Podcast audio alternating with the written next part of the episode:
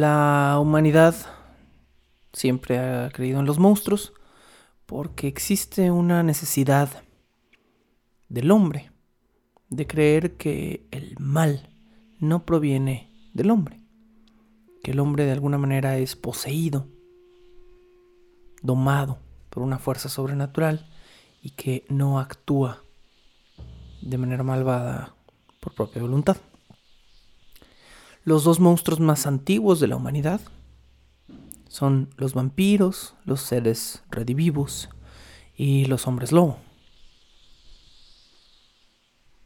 Los vampiros cambiaron con el tiempo, se convirtieron en algo mucho más humano de lo que eran en sus orígenes.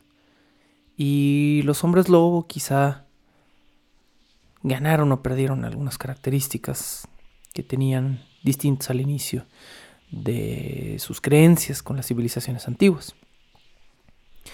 En un par de ocasiones, específicamente con figuras aristocráticas famosas o asesinos en serie, ha habido algunos casos en los que el término vampiro ha llegado a las cortes. Esto de manera equívoca, diría yo, porque un asesino en serie no es un vampiro. Un asesino en serie, una persona que mata, que cree que es un vampiro, claramente pues no lo es. No depende de esa sangre. Para sobrevivir no se quema con los rayos del sol o con espinas de rosa o con una cruz. Y eh, la mayoría de estos supuestos vampiros que han llegado a los estrados de las casas judiciales son personas perturbadas. Lo mismo se puede decir de los hombres lobo. Y aunque nos parece un poco más extraño porque son casos mucho menos famosos, el hombre lobo es el animal sobrenatural, la bestia mística que más juicios ha tenido en el panteón de los monstruos clásicos. Por supuesto esto como una consecuencia del pánico de las brujas. Durante décadas la iglesia se encargó de sacar brujas de hasta debajo de las piedras y de acusarlas de ser probablemente un grupo de mujeres inocentes concubinas del diablo, hecho que fue conveniente para la iglesia, específicamente para los bolsillos de la iglesia, me atrevo a decir. Pero los juicios de las brujas trajeron consigo una consecuencia peculiar en Europa en el centro, norte y oriente de Europa, o tanto en, el oeste, se desató un fenómeno a finales del medioevo que dejaría un extraño precedente legal en los juzgados. El Estado, no la Iglesia, no la Inquisición, el Estado, comenzaría a encontrar a un montón de individuos culpables de ser hombres lobo. Entre los casos más antiguos de estas personas juzgadas y encontradas culpables del crimen de ser un hombre lobo, una bestia infernal, se encuentra particularmente el caso de Peter Stump en 1598, cuyas acusaciones legales son montar y encantar lobos para usarlos a su favor en Estonia y Livonia, donde no imperaba la religión católica y donde el Estado era libre de juzgar fuera de una religión, ser un hombre lobo no era un sinónimo de ser un ser satánico o alguien convertido por una bruja o por la hechicería. Pero en el resto de los juicios de hombres lobos de Europa, La influencia de la religión llevó varias veces al Estado a reconocer que la brujería y el demonio eran seres reales que podían manifestarse no solo como una simple creencia que dominara a una persona, sino como verdaderas entidades capaces de transformar la carne de un hombre en algo feroz. Bienvenidos a este nuevo episodio de Bajo el Puente del Troll. Probablemente, probablemente el final de esta temporada. Falta tomar la decisión porque es posible, es posible que hagamos un episodio más porque puede que este se convierta en un episodio doble. A razón de que hay un caso en particular que quería discutir y no quedó ni mínimamente cerca de caber dentro de este episodio y tendría que tener su propio episodio. Lo voy a meditar eh, que en vez de seis sean siete episodios para esta temporada. Puede ser, puede ser. Pero de momento les digo que este es o el último o el penúltimo de los episodios de esta temporada. Una de dos opciones. Ya para pasar a otra cosa. ¿A qué cosa?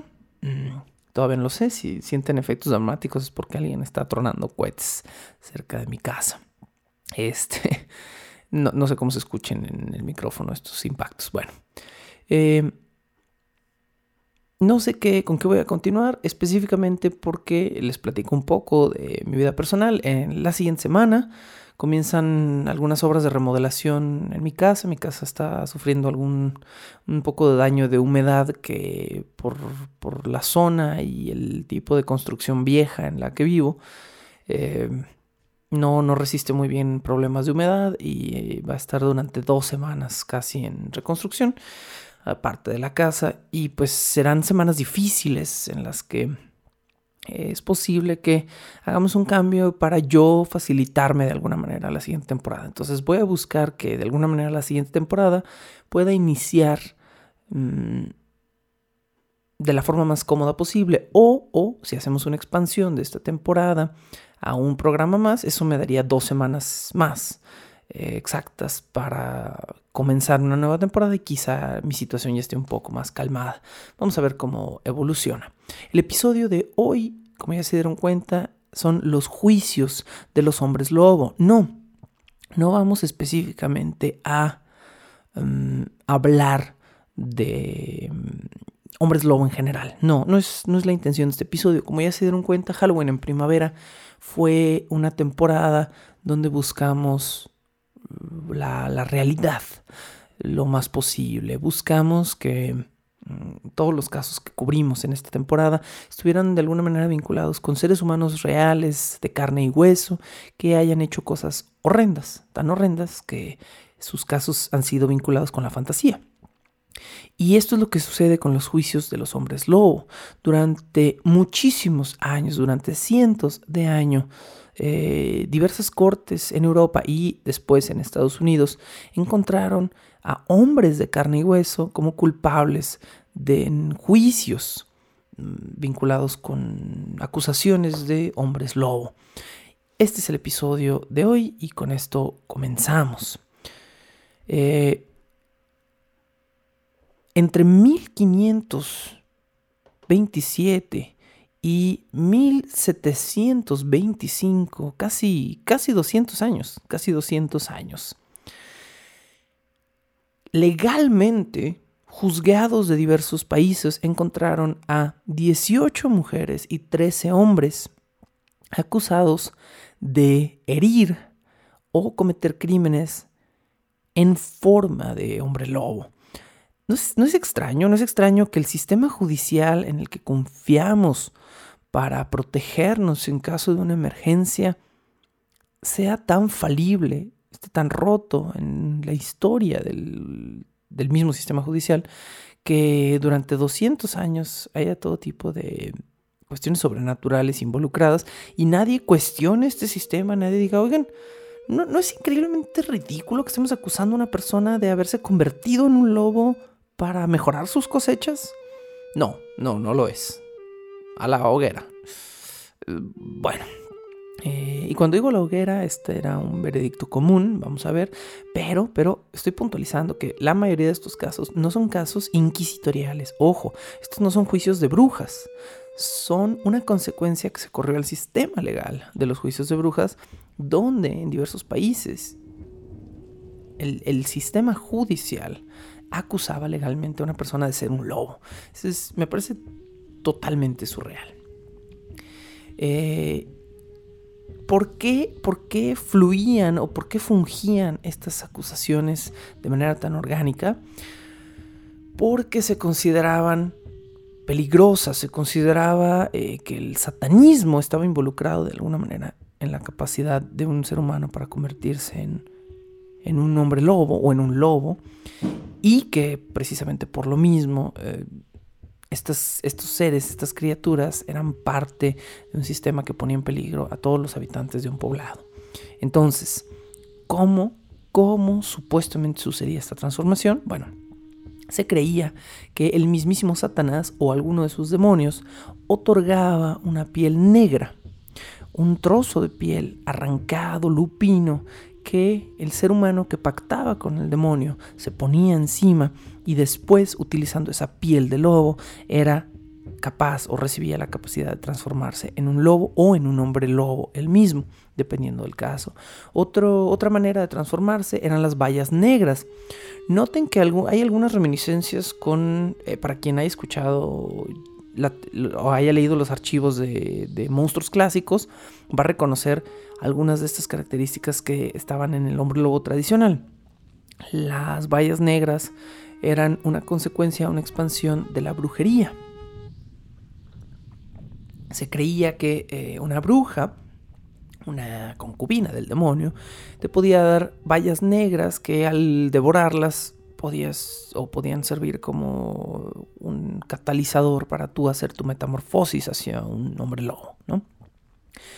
Eh, lobo no era la única figura, el único mamífero que se registraba en algunos de esos casos, pero sí es la figura más común. Específicamente tenemos también registro de gente que se transformaba en osos. Eh, un caso en particular de una chica que era capaz de transformarse en oso y que lideraba a un grupo de lobos para, para salir a cazar. Pero el animal más común casi siempre en todas las culturas y en todos los países va a ser un lobo, cosa que es muy interesante. Uno de los, otro de los casos famosos durante estos juicios de los hombres lobo, en estos 200 años de equívocos del sistema judicial, eh, fue el caso de un hombre a quien conocemos únicamente por su primer nombre como Hans, y que porque no tenía un apellido en los registros, hoy en día se le conoce como Hans el Lobo. Hans el Lobo fue acusado en Idavare. Idavare es parte de los Balcanes. Lo acusaron a los 18 años de edad, joven, de ser un hombre lobo. Lo más extraño de este caso, que en mi opinión debía haberse tratado como una simple manía o un desorden psicológico, un desorden mental, fue que todo fluyó muy armónicamente porque Hans inmediatamente confesó los cargos. O sea, lo acusan de ser un hombre lobo y él dice, sí, por supuesto. Eh, confiesa y declara que lleva poco más de dos años siendo un hombre lobo al momento en el que lo arrestan y eh, de que había recibido su forma de bestia de un hombre vestido de negro. Esto era el lugar común, esto era la recurrencia de la gente en estos juicios. Va a ser, eh, yo no quería hacerlo, pero un hombre vestido de negro, se me acercó y me ofreció la piel del lobo, ¿no? Este es uno de los lugares comunes. Eh, después de aceptar su piel de lobo, Hans dice haber despertado con una mordida canina en una pierna, es decir, la piel ya no estaba ahí, despertó con una herida en una pierna y después de que esa herida sanó, se le permitió durante un tiempo, durante esos dos años, transformarse en un lobo. Hecho que al parecer se detuvo mágicamente en el momento en el que lo arrestaron, porque nunca más se volvió a transformar en un lobo. Bueno, eh, durante el juicio se le preguntó a Hans si se consideraba todavía un hombre, un ser humano. Y Hans, eh, dentro de la misma desfachatez que tuvo de haberse autodeclarado un hombre lobo, también dijo que no, que ya no se consideraba a sí mismo un hombre, que se consideraba más o se identificaba más con una bestia. Por su confesión, el joven Hans fue condenado a muerte no por cargos de ser un hombre lobo, sino los cargos específicos fueron por brujería y herejía. En 1692, en Livonia, la mencionamos hace un momento, sería la actual Latvia en, Europa. En Europa. ya me estoy haciendo bolas con las is. Eh, es que son muchas is. Livonia y Latvia. Eh, Livonia, lo que sería la actual Latvia en Europa. Un hombre de 80 años de edad, casi 81 años de edad, confesó eh, ser un hombre lobo. ¿Cómo? Bueno, según él, realizó un pacto con varios aldeanos de su comunidad y con, entre todos hicieron un pacto con el mismísimo Satán. ¿Cuál fue el motivo de hacer este pacto? Estaban teniendo un año de terribles cosechas, estaban desesperados y decidieron pactar con el mismísimo Satán para asegurarse de que sus cosechas mejoraran. Para esto, la figura de Satán les pidió que formaran una manada de lobos y que cazaran sacrificios para él, y que entregándole estos sacrificios las cosechas mejorarían considerablemente. Según el testimonio de este hombre de 81 años de edad, 80 años de edad, eh, él eh, era capaz de cambiar de forma cerca de tres veces al año. Eh, afortunadamente para él, que era muy viejo, su caso no terminó ni en la horca ni en la hoguera y se le reprendió y se le azotó. Su sentencia fueron azotes, pero no lo mataron por, por este cargo. Menos mal, diría yo. En lo que sería hoy Países Bajos, eh, donde los hombres estaban directamente vinculados a la brujería, donde sí se consideraban parte de, de la herejía, un hombre llamado Volker Dirks fue acusado con todos sus hijos, todos, absolutamente todos sus hijos, es decir, él y toda su familia, fueron acusados de ser hombres lobo. ¿Quiénes eran los miembros de su familia? Su hija mayor de 17 años y sus hijos de 14, 13, 11 y 8 años de edad. El niño de 8 años también fue a juicio por ser considerado parte de una manada de hombres lobo.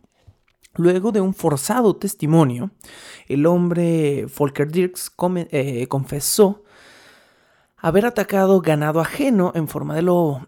Lo más peculiar, y yo creo que esto es coerción, es decir, yo creo que esto fue parte de la misma brutalidad de la confesión, eh, su hija mayor de 17 años también confesó a los cargos y también confesó que ella había ayudado a convertir a toda su familia en hombres lobo por medio de la brujería y que todos realizaban cacerías durante el sabbat, durante la noche de las brujas.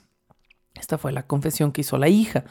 Por supuesto, vemos aquí un par de clichés. El hombre mayor es el hombre lobo, el peligroso, pero la hija, la mujer, la única mujer de la familia, es la que hace el vínculo con Satán. Siempre que hay una mujer, siempre que aparece lo femenino y el hombre lobo, eh, están, están, muy vinculados, ¿no? Las, las brujas son las que hacen a los hombres, hombres lobo. Esto es una constante que podemos ver en, la mitología clásica de hombre lobo y que vemos aquí repetido. Eh, este detalle de las cacerías durante el sabbat, bueno, es yo creo que totalmente falso. Y, no me malinterpreten, no creo que haya partes verdaderas en todo este mito.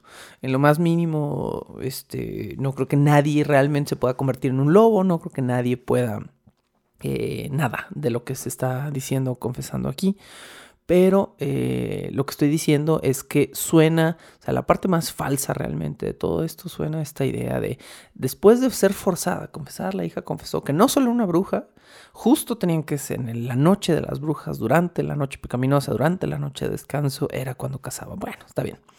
Eh, Endrige, era el nombre de Endrige, me parece que se pronunciara el nombre de esta, de esta chiquilla de apenas 17 años que tuvo que confesar lo mismo que había confesado su padre.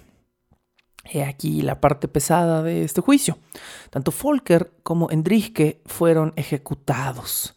Eh, los, los, mataron por ser hombres lobos. Su culpa, su cargo, su pecado fue ser un ser ficticio. Eh, increíble, ¿no? Y eh, afortunadamente sus hermanos, bueno, los hermanos de Endrike, los hijos de Volker de 13, 14 y 11 años y 8 años de edad, cuatro hijos, fueron perdonados de la horca y fueron azotados eh, como castigo y dejados después en libertad gracias a su corta edad. Entonces, bueno, por lo menos cuatro miembros de la familia se salvaron, pero por el lado oscurísimo de esta historia, el padre y la hija mayor, que probablemente eran los proveedores de la familia, fueron eliminados y después soltaron a cuatro huérfanos menores de edad al mundo porque su papá, presuntamente, y según el Estado, era un hombre lobo. Bueno, eh, en Arnhem, cerca de 1600, del año 1600, un hombre, este, eh, Johan, Johan Martensen, Martensen, perdón, Johan Martensen, fue acusado de servir al diablo en forma de hombre lobo. Todos los casos de los que tenemos registro llegaban a confesión porque, yo creo que porque tortura, yo creo que porque cero dignidad en estas confesiones, ¿no? Violencia y cero dignidad. Bueno, eh, Johan Marstensen confesó que no solo era capaz de transformarse en un hombre lobo o en un lobo, sino que era capaz de hipnotizar y dominar con su mente a otros animales. Dijo que así formó una manada de cerca de 8 a 10 aliados lobo así los llamaba él, que cazaban junto con él. Él, por supuesto, convertido en forma de lobo.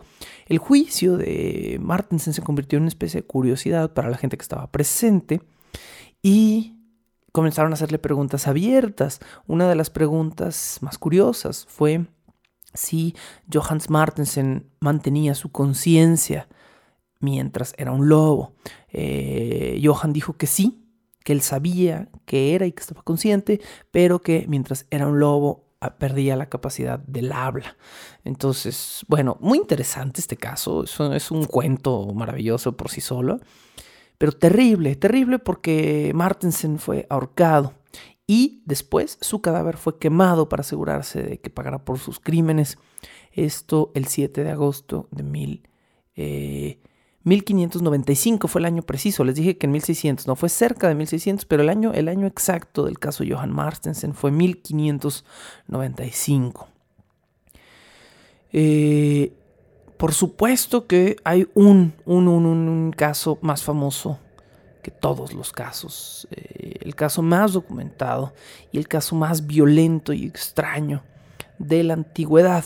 Esto ya fue en el siglo XVI, a finales del siglo XVI y fue en Francia, ya un poquito más hacia el oeste, en Europa. Eh, me estoy refiriendo al caso del ermitaño francés Gilles Garnier. Gilles Garnier escríbase G-I-L-L-E-S, Garnier, o sea, Guilles, el Guilles Garnier le decían los compas. Eh, Gilles Garnier, eh, uno de los casos que más me obsesionaron durante mi adolescencia, cuando comencé a investigar y a leer sobre criaturas sobrenaturales, y es precisamente el caso que vamos a comenzar a discutir después de una pequeña pausa.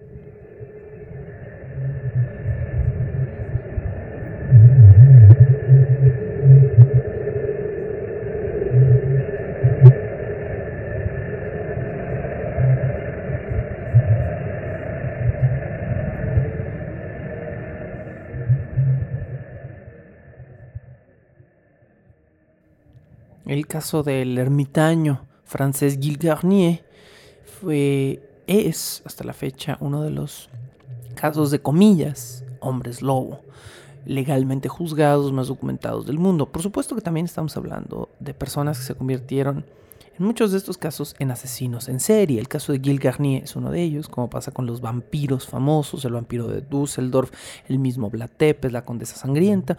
Son casos de asesinos en serie que de alguna manera, de una manera negativa y morbosa, glorificamos atañándoles características sobrenaturales, pero son seres humanos que son asesinos. Eh, Garnier, el mote que se le da a él es el lobo de Dol y eh, es un hombre que asesinó a varias personas, específicamente niños pequeños y que canibalizó su carne. Por eso se le llama un hombre lobo. A diferencia de muchos de los otros juicios de hombres lobo, este fue un juicio hecho y derecho para castigar a un asesino. En la mayoría de los otros casos, probablemente estos campesinos que estaban confesando por coerción y violencia a cargos totalmente ridículos, no eran una amenaza para su sociedad o para sus pares. Gilles Garnier sí lo era. Garnier fue casi toda su vida un hombre recluso, un solitario, un tipo que se valía por sí mismo, vivía con el mínimo de recursos al borde de la sociedad, cazaba su propia comida, tenía su propia madera que juntaba en su propio bosque, tenía una choza y hasta ahí. Los problemas, parece, comenzaron cuando Gil Garnier decide casarse. Eh, se casa con una mujer de la cual yo no tengo registro de su nombre en este momento. Estoy casi seguro que hay versiones eh, más extensas, más noveladas del mito que le dan algún nombre a esta mujer. Eh, pero Gilgani se casa y después de una pequeña, apresurada, mínima boda, Garnier y su, y su esposa se mudan juntos y ella se percata eh, específicamente en qué tipo de condiciones va a tener que vivir ahora.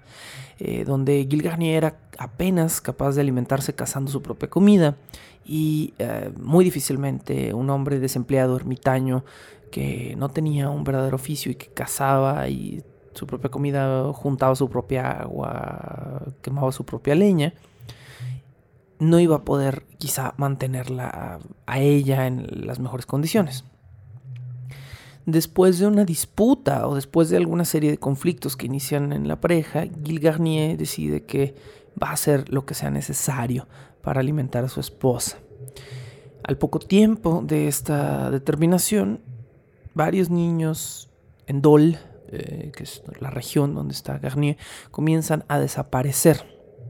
Y sus cuerpos comienzan a aparecer tan mutilados en el bosque que la gente automáticamente dice esto fue un animal salvaje. Específicamente porque todos los cuerpos, absolutamente todos los cuerpos de niños que estaban encontrando tenían mordidas y desgarraduras en las partes más carnosas. Eh, específicamente los muslos y los brazos, los músculos de los brazos, bíceps y tríceps. Las autoridades entonces empezaron a culpar a los lobos. En Francia, Francia, la Francia de los siglos XVI y XVII era un territorio muy boscoso, con muchísimos lobos, muchísimos lobos. No vamos a tener tiempo de hablar del caso de la bête de Gévaudan o la bestia de Gévaudan, que es el caso al que quizá le dedique un episodio extra, un episodio final. ¿Ustedes qué dicen? Bueno, ya me dirán. Pero el caso de la bête de Gévaudan es el caso más famoso de comillas, un hombre lobo en la historia de los hombres lobos en general. Por supuesto que terminó siendo no un ser sobrenatural, pero eh, estuvieron vinculados ahí manadas enteras de lobos y en ese caso fue el, uno de los únicos pocos casos en los que se cree que fue un animal verdadero quien estuvo involucrado en la matanza de una cantidad impresionante de seres humanos. Pero tiene un giro ahí chidillo la historia, que no les voy a decir, así que díganme si quieren el episodio de la Bed de Get Down. Eh, en fin, eh, las autoridades en Dole empezaron a culpar a una manada de lobos porque ¿quién, quién estaría mutilando a niños eh, en sus extremidades para comérselos? las mutilaciones eran a diente pelado, básicamente, no eran con herramientas. Entonces, no teniendo un departamento forense, las autoridades de Dole veían cuerpos carcomidos por un animal y decían esto es un animal salvaje. Bueno, pero, pero, pero, pero, afortunadamente alguien en Dol, en una salida tardía, alcanzó a ver eh, que algo, una, sombra, estaba atacando a un niño que estaba gritando. Eh, y vio inmediatamente cuando el niño quedó silenciado que esta figura intentó deshacerse del cadáver y el cadáver parecía mutilado. Inmediatamente esta persona avisó a las autoridades, probablemente algún gendarme cercano, y las autoridades arrestaron a esta criatura, quien por supuesto pues era Gil Garnier. Eh, lo que viene a continuación son eh, algunas de las cosas que dijo en su juicio. Eh, Gil Garnier confesó que eh, una noche desesperado después de una discusión con su esposa había salido a tratar de cazar algo para eh, comer él y para que comiera ella. Y que aquí viene la parte totalmente absurda ¿no? de la confesión. Yo no fui, de nuevo, el hombre no es el malvado. Un extraño desconocido sin rostro, vestido de negro, el cliché, le ofreció un ungüento que le iba a permitirse después de untárselo convertirse en lobo. Esto suena totalmente dispartado, no lo es, es una, otro de los lugares comunes. Cuando no era una piel de lobo, eh, de nuevo, les, les, les pido que, revisen si tienen tiempo el, episodio de Hombres Lobo, del archivo, de los archivos del troll.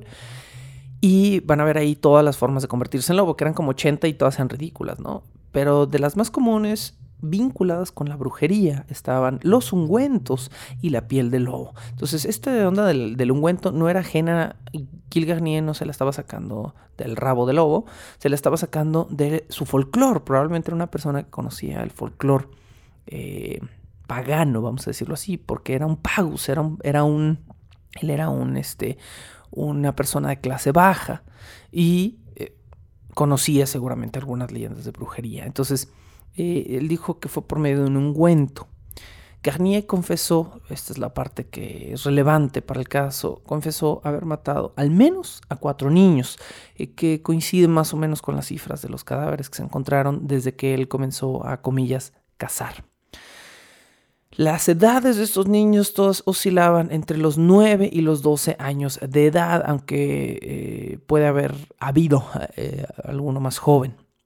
Según el propio testimonio de Gil Garnier, su primera víctima murió una noche de octubre de 1572 y fue una niña de 10 años de edad que el ermitaño francés encontró a las afueras de un viñedo.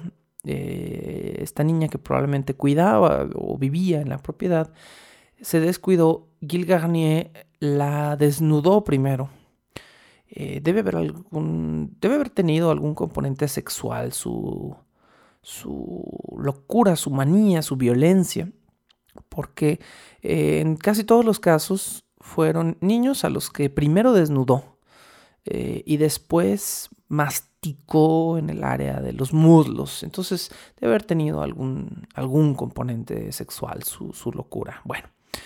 Eh, Garnier primero desnudó a la niña, luego la estranguló y ya quieta se comió la carne de sus brazos y de sus piernas, específicamente de los bíceps, los tríceps y los muslos. Cuando se sació de comer carne y sangre crudas, eh, Gil Garnier entonces eh, llevó trozos de esta carne o extrajo trozos de esta carne para que su mujer la cocinara. Debe entonces haber portado algún filo para esto. Hay algo que yo no sé a estas alturas. Mi investigación, como tuve que, o sea, como este fue un, episodio de popurrí, hice una investigación como de cachitos de 10 historias distintas. Entonces no pude ahondar profundamente. Existe un libro disponible en ebook en Amazon US que eh, habla de Gil Garnier, me parece. Hay otro que habla de la Bête de Gavdan, etc. Pero, eh, específicamente en el caso de Garnier, no sé, yo, yo, yo, yo personalmente no sé si su esposa en algún momento lo supo, si supo o sospechó que estaba comiendo carne humana, que no debe verse como ninguna otra carne de ningún otro animal.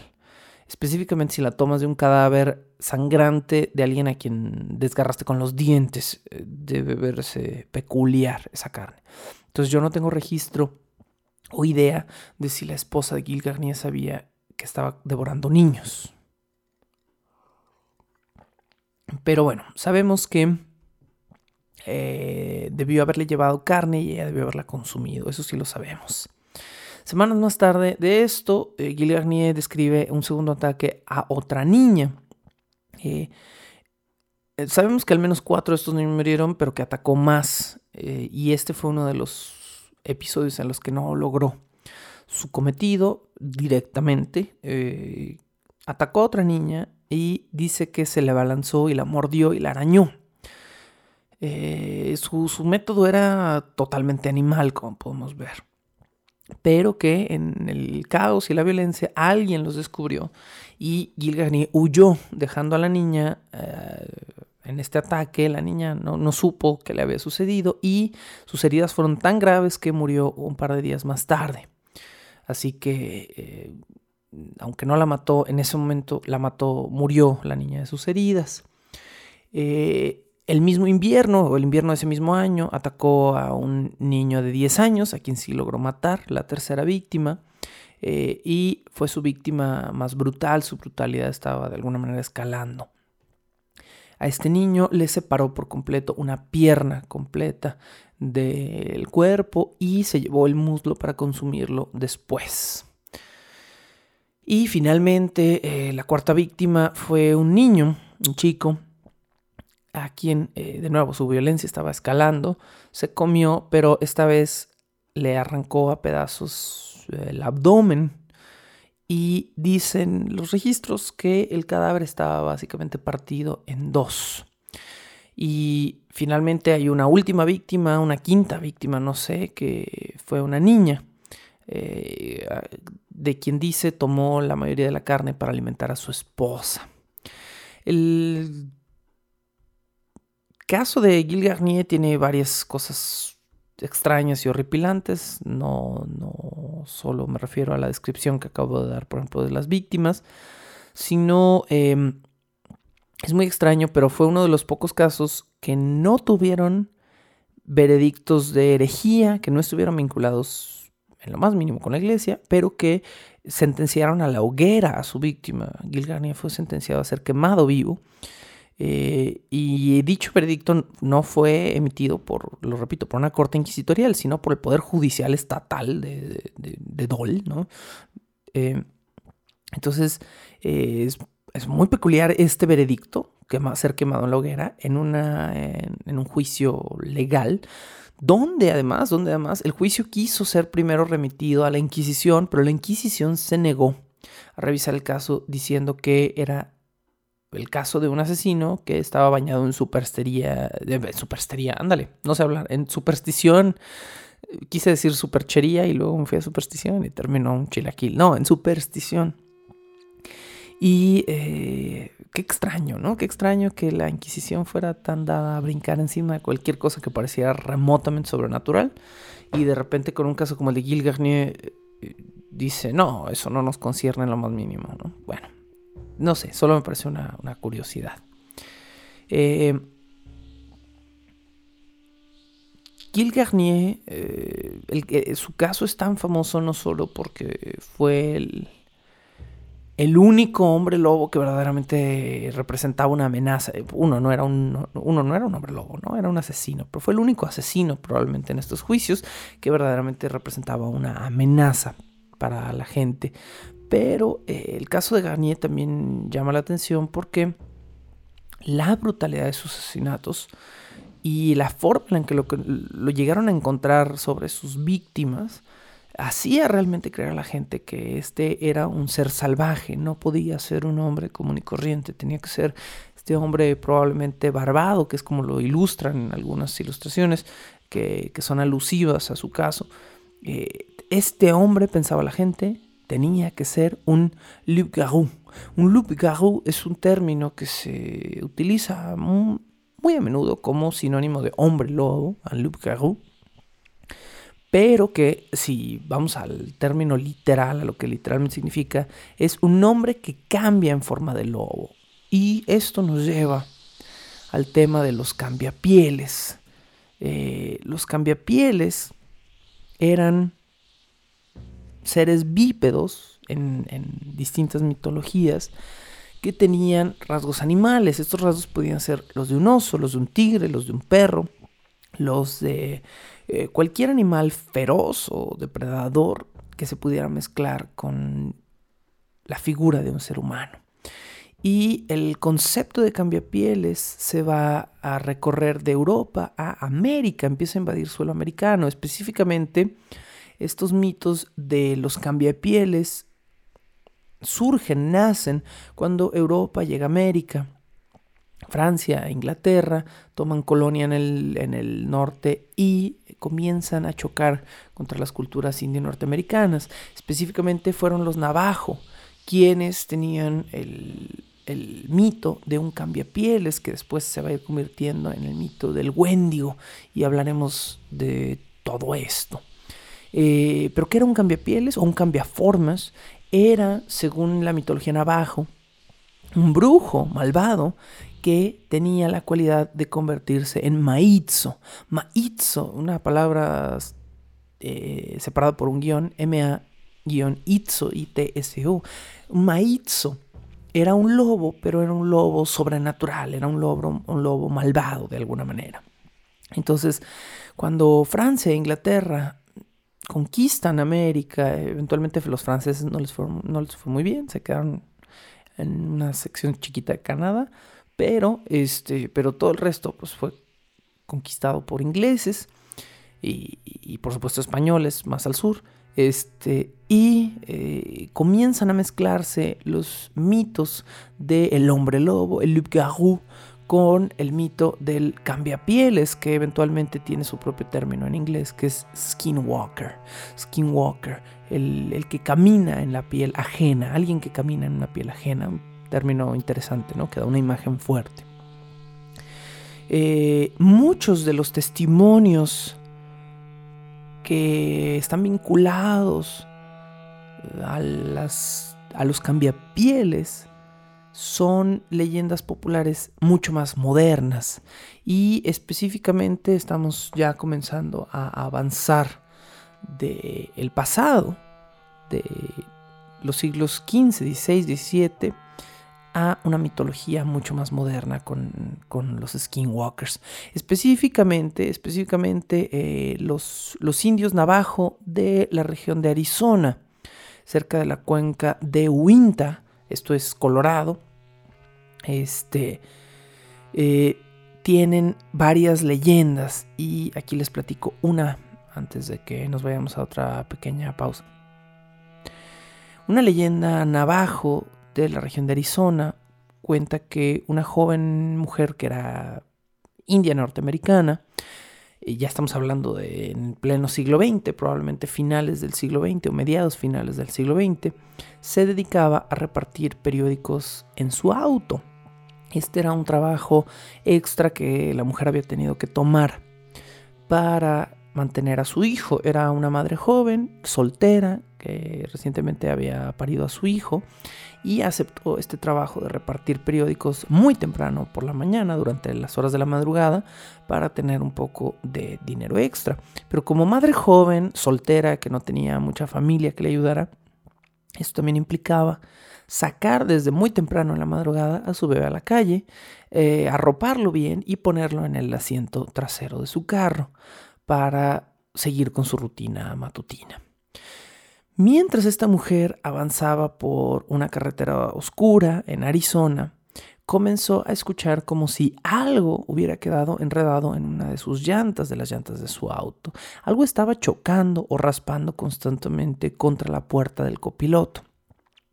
Durante unos segundos, la mujer hizo lo que cualquiera de nosotros habría hecho y comenzó a frenar el vehículo para tratar de saber qué era lo que había quedado quizá enredado en una de sus llantas, que ahora estaba golpeteando eh, la puerta de su carro, pero en el momento en el que empezó a bajar la velocidad, algo comenzó a golpear la, la puerta con mucha más fuerza y afortunadamente antes de que ella pudiera detenerse al 100%, algo abrió la puerta del copiloto de su auto. Y no digo afortunadamente porque haya abierto la puerta del copiloto, eso no fue bueno, sino porque no se alcanzó a detener al 100%.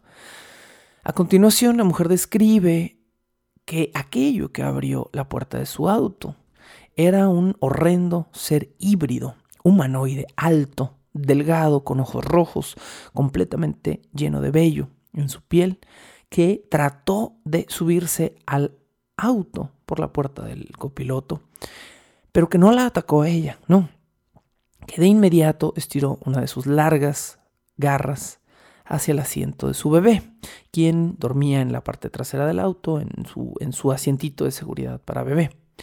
La mujer en ese momento entró en pánico y dice haber comenzado a acelerar, pero también dice haber volanteado de manera violenta para tratar de desestabilizar, de, hacer caer a esta criatura fuera del auto. Tras un par de intentos, logró hacer que la criatura perdiera el balance y no pudiera alcanzar a su hijo. Inmediatamente la criatura cayó del auto, rodó hacia atrás y, dice la mujer, en menos de un par de segundos ya estaba corriendo nuevamente a la par de mi camioneta, que no era eh, un carro poco potente.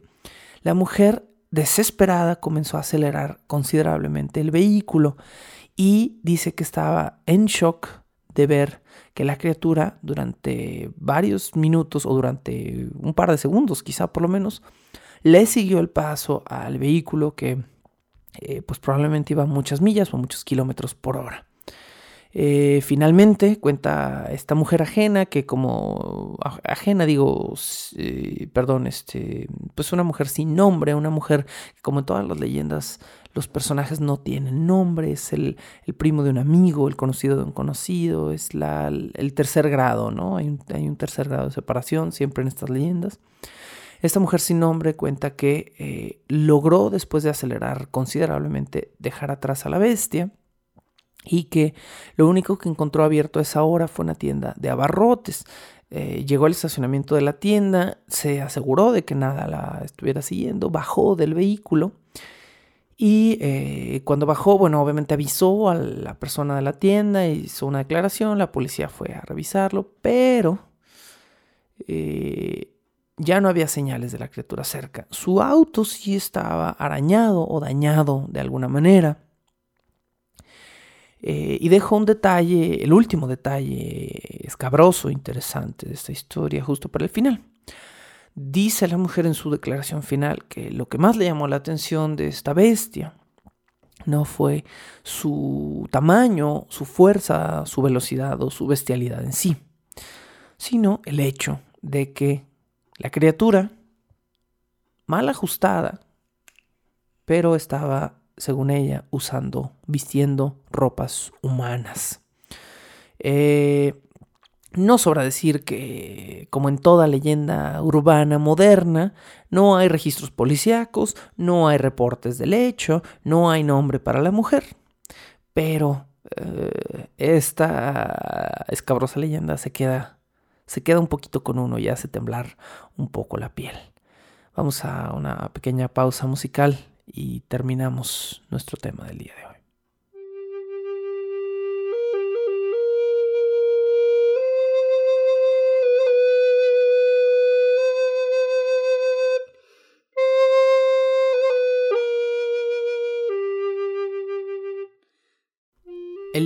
De los cambiapieles o de los eh, cambiaformas tiene también su cambio de piel y su cambio de forma. Muchísima gente, específicamente en Estados Unidos, afirma haberse encontrado con la versión americana del hombre lobo, que es el cambiaformas.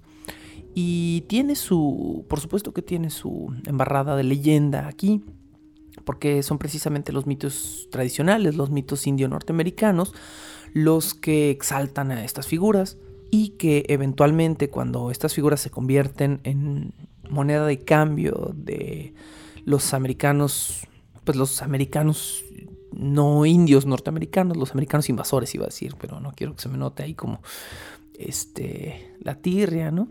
Este, pero cuando cuando se modernizan estas leyendas se llenan entonces de eh, lugares comunes mucho más blancos, vamos a decirlo así.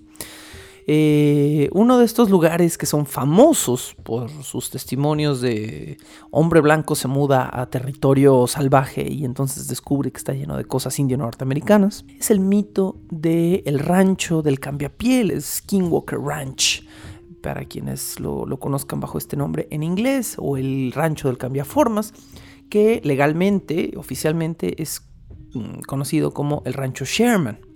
El rancho Sherman es una propiedad hoy en día abandonada o medio abandonada porque hay mucha gente que la visita, de cerca de 2.000 kilómetros cuadrados de tamaño. Se encuentra al sureste de Ballard, en Utah. Y eh, cobró popularidad no por hombres lobo, no por cambiaformas, sino porque, y esto es lo que lo hace todavía más American el asunto, eh, se popularizó porque se convirtió en uno de los sitios con más avistamientos alienígenas de todo el continente americano. Sí, es un lugar que mezcla mitos de fantasmas, magnetismo, hombres lobo y aliens, because aliens. Eh, entonces es como el lugar más americano, lo único que necesita es un rifle y hamburguesas para ser el lugar más americano del mundo. Eh, pero bueno, dos periódicos, el diario de Salt Lake City y el Desert News. Eh, ah, perdón, el diario de Salt Lake City es el Desert News y Las Vegas Mercury fueron dos periódicos que comenzaron a reportar este lugar a mediados de los 80 cuando eh, un montón de habitantes de Utah empezaron a decir encima del rancho Sherman se ven aliens. Entonces se empezó a popularizar el boom que revivió de los 50 60 de los aliens en los 80, estaba en absoluta boga y un hombre eh, se encargó de cubrir específicamente todas las noticias del rancho Sherman. Este hombre era reportero de uno de los diarios mencionados y es George Knapp, escriba C-K-N-A-P-P, Knapp. Eh, hoy en día George Knapp es el autor más conocido en el mundo entero. Si quieren hacer una investigación del Skinwalker Ranch, busquen cualquier libro de George Knapp. Es el hombre más conocido y más famoso por estar vinculado con este rancho. También, tengo mis sospechas, es un hombre que buscó este efecto específicamente, que quería volverse famoso y que utilizó el rancho Sherman para hacerlo. Bueno, eh, George Knapp tiene un libro eh, que se llama Skinwalker Ranch. No es cierto, creo que su libro se llama Hunt for the Skinwalker. Eh, y ahí habla de abducciones, fenómenos de poltergeist, fenómenos magnéticos, magnetismo que es capaz de empujar a seres humanos y por supuesto mamíferos de tamaño monstruoso con ojos rojos. Eh, a la fecha se cree, bueno, se cree, digo se cree porque hay videos de él mostrándolos, pero no sabemos si realmente el material es verdadero. Pero se cree que Knapp llegó a registrar cerca de 40 horas de entrevistas de audio y video no de evidencia, no existe un solo gramo de evidencia, por supuesto, eh, pero sí de testimonios de gente que habla de cerca de 100 casos eh, distintos sucedidos en el rancho. Estos casos van desde alguien mutiló a mis vacas con un láser, hasta un hombre lobo con ojos rojos se comió a mi oveja. Bueno, eh, hablando de criaturas de ojos rojos que se comen a tus ovejas, tenemos entonces que contar la historia de Tom y Helen Glenn, quienes se mudaron de Nuevo México al rancho Sherman, en, por supuesto en Utah, en 1984. Eh, cuando Tom y Helen se mudan, la propiedad estaba fabulosa. Eran una cantidad impresionante de hectáreas, ellos dos eran rancheros, eran vaqueros, literalmente tenían ganado y eh, Tom y Helen estaban buscando una propiedad enorme y barata y el rancho Sherman les ofrecía ambas cosas. Ellos estaban ya previamente acostumbrados a la vida de campo y eh, estaban fascinados con el precio de esta nueva propiedad, pero comenzaron a incomodarse un poco cuando vieron las condiciones internas de la casa, del, rancho en sí, de la casa donde iban a vivir. Em, Tom y Helen describen que todos los cuartos de la casa, todos absolutamente, la cocina, los, baños, bla, bla, tenían pernos adentro de las puertas, o sea, estaban hechos para cerrarse por dentro. Y eso les pareció peculiar. Eh, más encima describen que las entradas aledañas a la casa, la, entrada de la cocina, la entrada si es que había un paso al garage, tenían todas en las puertas cortadas agujeros eh, por donde estaban pasadas enormes cadenas de acero. Entonces, bueno, yo, yo, yo, siento personalmente que esto es un aderezo de dos personas que compraron una terrible propiedad a mediados de los 80 y estaban buscando hacer dinero con una historia, honestamente. Pero Tom y Helen, en, su supuesto testimonio, dicen haber estado contentos con su compra inicial. Este, ¿Por qué? Porque acaban de comprar un montón de cabezas de ganado de primera calidad y esos 2.000 kilómetros cuadrados para ponerlas a pastar sonaban muy bien. Tom y Helen tenían dos hijos, eh, Ted y Kate, y suena como la pareja más redneck, con los hijos más rednecks del mundo. Tom y Kate eran chicos que habían crecido también en el campo, eran listos, se la pasaban ayudando en tareas del campo, sabían manejar tractores, eran, eran muchachos de vida campirana. Y la familia completa estaba dispuesta a hacer esa mudanza, eh, a llevar ahí sus, cabezas de ganado y a hacer funcionar eh, ese lugar que pues, estaba no en las mejores condiciones, pero que ellos veían como una ganga y un proyecto para mejorar. Bueno, eh, a los pocos, no sé si son semanas o meses, es muy vaga la información, Ted Glenn, el, hijo de la familia, el hijo varón de la familia, estaba cerca de límite donde estaba la, la, verja del ganado y de repente, enfocando así como haciendo chinitos los ojos, vio al otro lado de la cerca una figura de un animal que él describe como un perro enorme. Y lo vio rondando y olfateando cerca de, de donde estaba el ganado.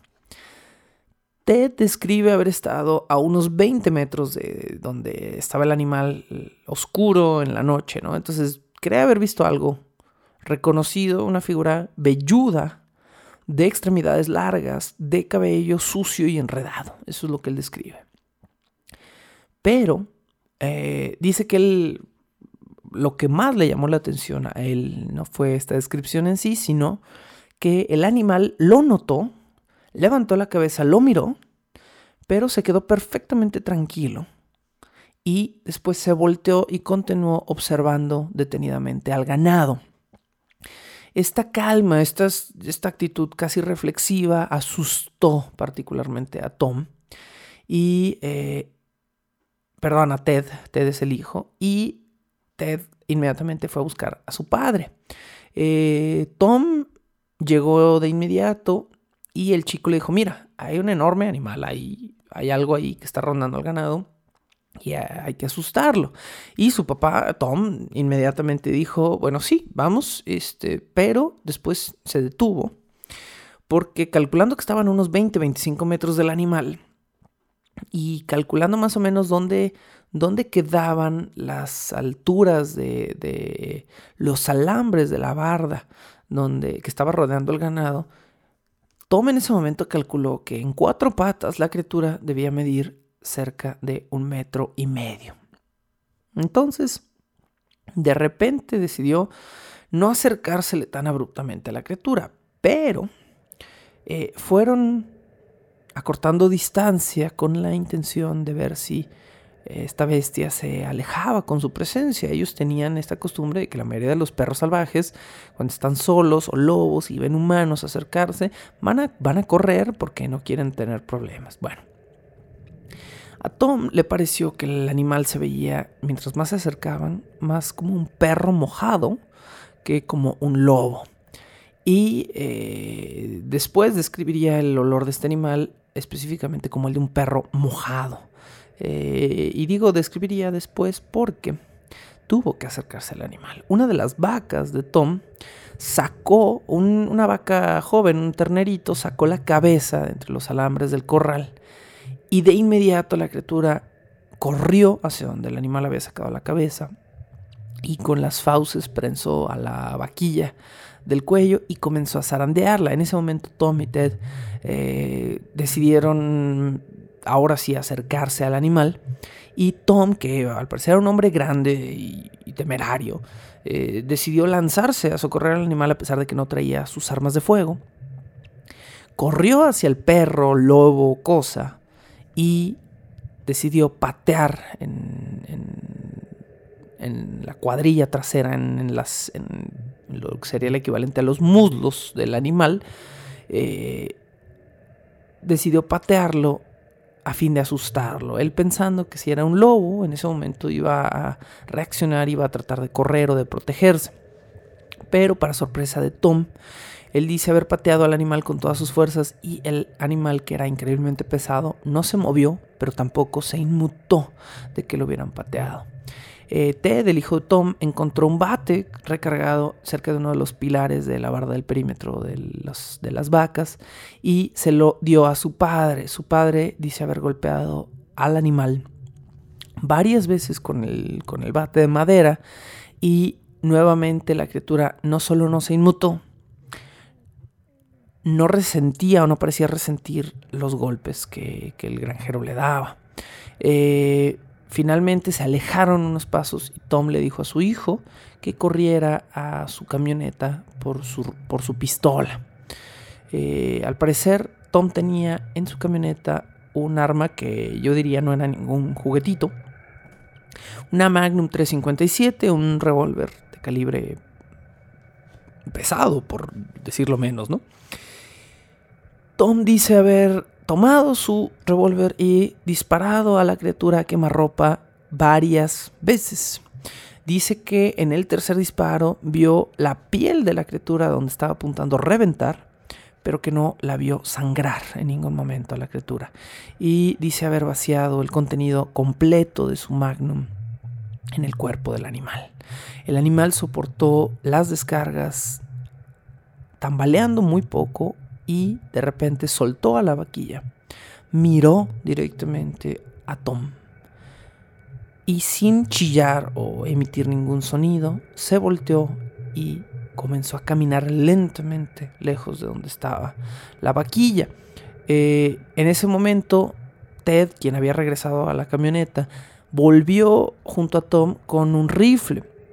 Según esta leyenda, fue un rifle Springfield 3006 eh, Investigando un poco, el Springfield 3006 es un arma vieja, es un arma creada en 1906 en, Estados Unidos, pero es un arma de un tipo de calibre que hoy se utiliza para matar alces. Esa parece ser la, actividad favorita con el Springfield 3006 o 3006. Este, y eh, bueno, estamos hablando de un arma que a un ser humano lo tiraría al piso de un solo tiro. Eh, entonces Tom dice haber tomado su rifle y haberle disparado a la criatura una vez. La criatura volvió a, recular, ya de por sí ya se estaba yendo, pero volvió a tambalear un poco, pero nuevamente no emitió ningún sonido y comenzó a desaparecer en el borde eh, de los árboles que estaban en la propiedad.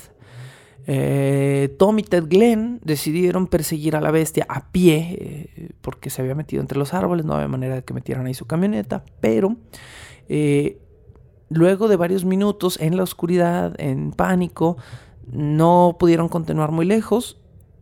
Al día siguiente rastrearon las huellas de la criatura y eh, estas huellas enormes, lupinas que ellos describen en 1984, la época donde al parecer nadie tenía una cámara de fotografías porque hubiera sido muy interesante verlas, pero describen estas huellas eh, como continuando por, entre los árboles hasta un lodazal. Y en el lodazal de repente, justo a la mitad del lodo, las huellas desaparecían. Esta es eh, la leyenda del cambiapieles o una de las leyendas de un cambiapieles moderno, americano, mucho más, este, una de las más famosas porque está vinculado al famoso rancho Skinwalker o al famoso rancho Sherman, el centro de las actividades sobrenaturales de todo Utah. Eh, por supuesto, por supuesto que no es la única leyenda, hay otra leyenda más y es la leyenda de el hombre perro de Michigan. Eh, bueno, eh, vamos a decir un par de peculiaridades de esta leyenda y esto que nos sirva como cierre. Porque es muy extraño lo que pasó con el hombre perro de Michigan. Eh, pero nos, nos deja muy en claro algo que ya deberíamos saber. El hombre perro de Michigan es una criatura de un folclore un poquito dudoso. Se dice que fue vista por primera vez en Oxford, County, no sé dónde sea eso, en 1887. 1887. Bueno, Se dice que mide 2 metros de alto, tiene los ojos color azul vivo, tiene una cabeza de perro y el resto de su torso, aunque velludo, es un torso de un ser humano. Como si pensáramos en un minotauro, pero mitad perro, mitad humano, en vez de mitad toro. Y dicen que sus chillidos son como gemidos o gritos de un hombre eh, desgarrado, ¿no? Bueno. La leyenda también dice que esta criatura aparece solo en años terminados en 7, por lo tanto aparece cada 10 años. Debió haber aparecido en 2007, 2017 y así. Eh, el primer supuesto encuentro de esta criatura, el encuentro de Wexford County en 1887, se dice sucedió, le sucedió a 11 leñadores que oyeron sus gritos, se internaron en el bosque y desaparecieron para siempre. En 1937 eh, aparece el primer nombre en esta leyenda, un hombre llamado Robert Fortney, Fortney, perdón, un hombre llamado Robert Fortney fue atacado, dice él, por una manada de varios perros, cinco contó él, pero algunos de estos perros al parecer caminaban en dos patas. Em, ¿Cuál es el giro chistoso con este mito y por lo cual lo dejé hasta el final el día de hoy?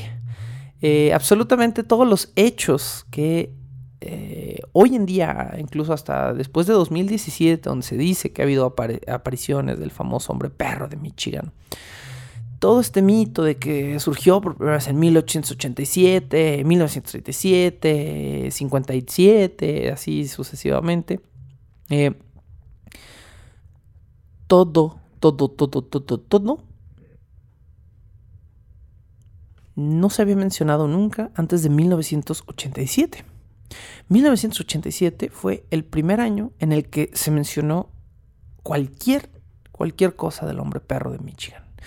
¿Cómo es que entre 1887 y 1987, 100 años, nadie habló del hombre perro de Michigan y de repente todo mundo sabía de él? Bueno, pues les platico una historia. En 1987, un hombre llamado Steve Cook, quien era locutor de radio, decidió jugarle a su audiencia radiofónica una broma del Día de los Inocentes. Y para eh, April's Fools, o el primero de abril, que es el, Día de los Inocentes en Estados Unidos, eh, decidió componer una canción que se supone era una vieja canción de una leyenda que hablaba del hombre perro de Michigan. Eh, esta tonta, estúpida leyenda sin sentido fue creada totalmente por Steve Cook. Steve Cook ha dado declaraciones numerosas veces de que toda la letra la inventó él y de que son puras tonterías. Pero menos de un mes más tarde, la estación de radio y el correo personal de Steve Cook estaban llenos de correos, cartas eh, y grabaciones de gente que decía confirmar que todos los hechos mencionados en la canción de Steve Cook eran verdad, habían sucedido y es más, estaban agregando los, suyos propios. Eh, y siendo que Steve Cook pues inventó esta canción como de nuevo, como una broma de Día de los Inocentes. Aquí un pequeño testimonio de Steve Cook. Dice, inventé la letra completa de la canción como una broma del Día de los Inocentes y me di cuenta que yo mismo estaba hablando de temas que se remitían a los indios norteamericanos. Soy tremendamente escéptico con respecto a todo esto porque gracias a esta canción he visto cómo se crea el folclore moderno y en lo que se convierte. Steve Cook nos está hablando precisamente de este fenómeno, el folclore moderno. Hoy en día eh, hacemos folclore de todo, de videojuegos, de canciones, de música. ¿Por qué? Porque somos una cultura que son las cosas que consume. Ya no consumimos historias en torno a una fogata, ahora consumimos videos de terror de YouTube a medianoche. Y Steve Cook eh, puede ser uno de los precursores del el fenómeno de los medios o de la transmedia y de cómo algo moderno eh, que se vuelve mediático puede engendrar algo que parece antiguo. Sabemos entonces que Steve Cook inventó por completo esta leyenda, pero hoy en día hay gente que afirma, en Michigan por supuesto, que el hombre perro es real que sus abuelitos tuvieron encuentros con él, que ellos tuvieron encuentros con él. E incluso el programa Monster Quest de History Channel le dedicó un episodio completo al hombre perro de Michigan, a pesar de saber que es una broma, es muy raro.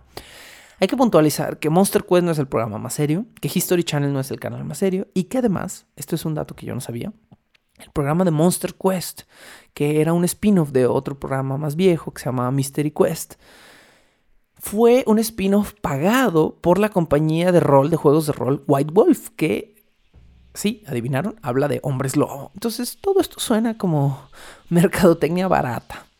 Eh, pero bueno, cuidado, cuidado con el hombre perro de Michigan.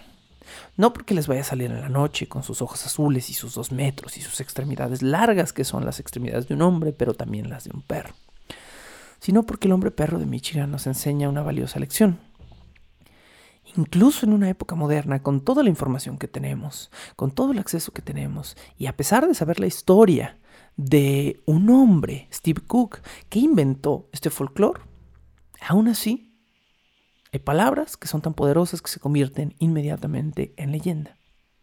Y esa leyenda un día se puede convertir en el motivo por el cual estemos enfrente de un gran jurado y nos juzguen por ser monstruos. Con esto cerramos este episodio de Bajo el Puente del Troll.